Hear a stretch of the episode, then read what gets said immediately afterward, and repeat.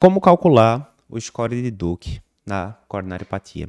Essa aqui foi uma dúvida da nossa aluna Natasha, e ela perguntou o seguinte: quando eu estou lá na calculadora do score de Duke, a gente vai revisar daqui a pouco, que é, quando eu estou lá na calculadora, tem uma parte que ele pede o infra DST. Que infra DST eu devo usar? De que derivação? De que amplitude? Como é que eu faço aí na prática? Então, vamos lá para uma breve revisão sobre o tema. O que é o score de Duke? Ah, o de Duke foi criado pelo Dr. Duke, certo? Não, o de Duke recebe esse nome porque ele foi desenvolvido lá na Universidade de Duke, né, que fica lá nos Estados Unidos e tal. É, é um score muito conhecido em coronariopatia crônica. Foi criado, se eu não me engano, foi final da década de 80, começo da década de 90.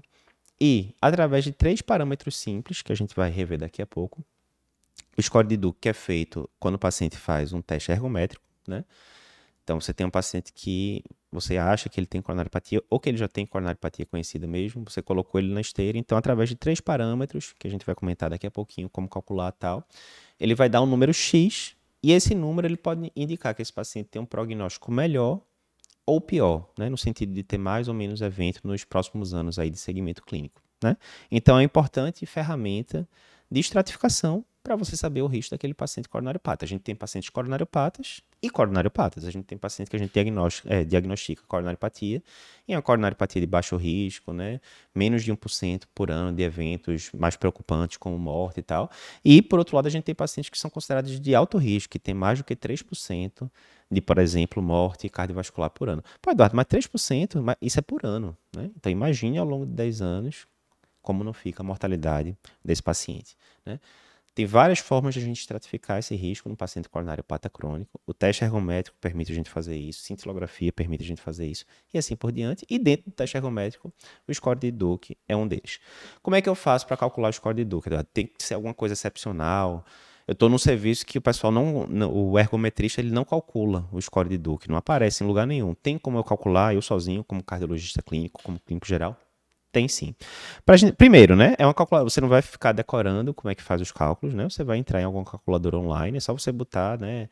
Score de Duke, Duke Score no Google, que vai aparecer uma série de calculadoras online. E aí você vai precisar de três parâmetros, basicamente, né? O primeiro, a duração do exercício. Super simples. Você vai chegar lá no lado do teste ergométrico, vai dizer, né? Vai ter lá os estágios que o paciente fez até chegar na recuperação, e ele vai dizer lá, o paciente fez 7 minutos de teste, fez 8 minutos de teste o tempo né, que ele tenha feito o teste, você vai lá colocar. Oito minutos, digamos. Coloquei. Oito minutos. Primeiro parâmetro. Segundo parâmetro, infra DST. E aí, aqui, nesse caso aqui que eu estou vendo, é, nessa calculadora, ele até já dá a dica, né? É para você ver o infra DST máximo, o maior, né? E isso pode ser tanto durante o esforço quanto após o esforço, né? Ah, durante o esforço o paciente fez um infra de 1 milímetro, mas no período de recuperação, pós-esforço, ele fez de 2 milímetros. Qual é que eu vou considerar? 2 milímetros. Mesma coisa, o paciente fez infra em várias derivações. Em D2 e D3 era de 2 milímetros. Em AVF foi o maior de todos, foi 3 milímetros. Qual é que eu vou considerar? 3 milímetros. Né? E você não deve considerar a derivação AVR. AVR, né? Esquece. Então é isso. Você chegou lá, nesse caso aí que eu disse, o paciente fez infra em várias derivações. Eu olhei todas. A maior foi o infra que aconteceu com 7 minutos no pico do esforço em AVF foi 3 milímetros. Onde é que eu vou botar isso? 3 milímetros, vou botar aqui na calculadora número 3. Beleza. E o terceiro critério é o, o índice de angina, né? que ele vai dividir em três é, três pontos. O primeiro, o paciente não teve angina durante o exame, show. O segundo, o paciente teve angina, mas não foi limitante, ou seja, não teve que parar o exame por causa daquela angina. Né? Ah, vai seguindo, tá doendo, não, tá doendo um pouquinho, mas vai seguindo. Né? E aí terminou parando porque o paciente estava cansado já tal. E o terceiro, que é o que vale mais, é a angina limitante. É aquela que o paciente fala, doutor, pare aí que eu não estou aguentando mais. Aí o paciente vai ganhar mais pontos. A lógica aqui, né, na hora que cada, cada critériozinho desse vai sendo somado, aquele negócio, né? A lógica aqui é o seguinte: o score de Duke, normalmente a gente pensa o seguinte, né? Quanto mais alto o score, pior o prognóstico do paciente, né? Geralmente é isso. A gente vai para o score de Grace na síndrome coronariana aguda, quanto mais alto, pior. Né? Paciente ali acima de 140 é de alto risco. Quando a gente vai para o score de time, também na síndrome coronariana aguda, quanto maior, pior. Né? Paciente com score de time 5, 6, 7 é considerado de alto risco. Quando a gente vai para pré-operatório, score de Lee, quanto mais alto, maior o risco do paciente. Chades Vasque na FA, na FA, quanto maior, maior o risco de eventos tromboembólicos do paciente. Geralmente na cardiologia é assim. O score de Duke é o contrário. Quanto menor ele, pior para o paciente, né?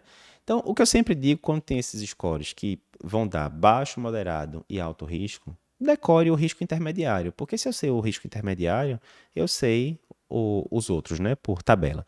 Então, o score de Duke, tido como intermediário, é de menos 10 a mais 4. Ele pode ser positivo e negativo, como você está vendo, de menos 10 a mais 4.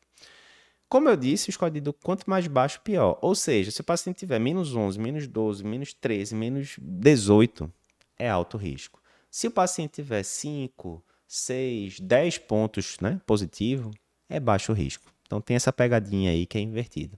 Então, é isso.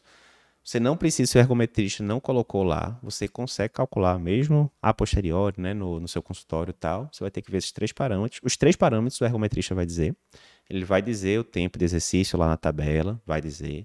O infra DST, ele vai dizer no laudo, geralmente, o infra máximo foi tal, mas você pode checar nos traçados e ver qual foi o maior infra, sem problema. E terceiro, angina ou não, ele sempre vai colocar. O paciente teve sintoma, não teve, angina foi limitante, foi não limitante, você consegue desco é, descobrir.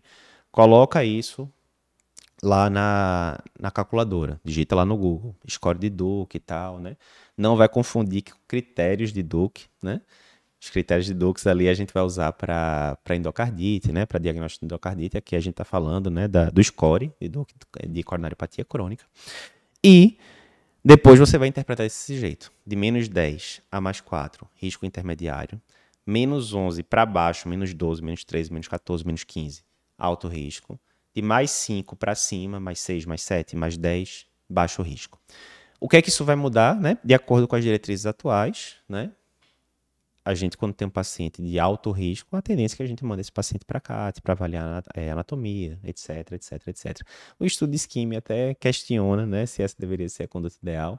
Não sei quando é que você está vendo esse vídeo, eu estou gravando ele aqui no começo de 2023. Talvez no futuro até tenha mudado as guidelines, mas até final de 2022 a conduta era essa. O paciente tem alto risco pelos testes não invasivos, você manda para CAT, paciente de baixo risco, você manda, mantém tratamento conservador. Paciente de risco moderado, você vai individualizar ali caso a caso.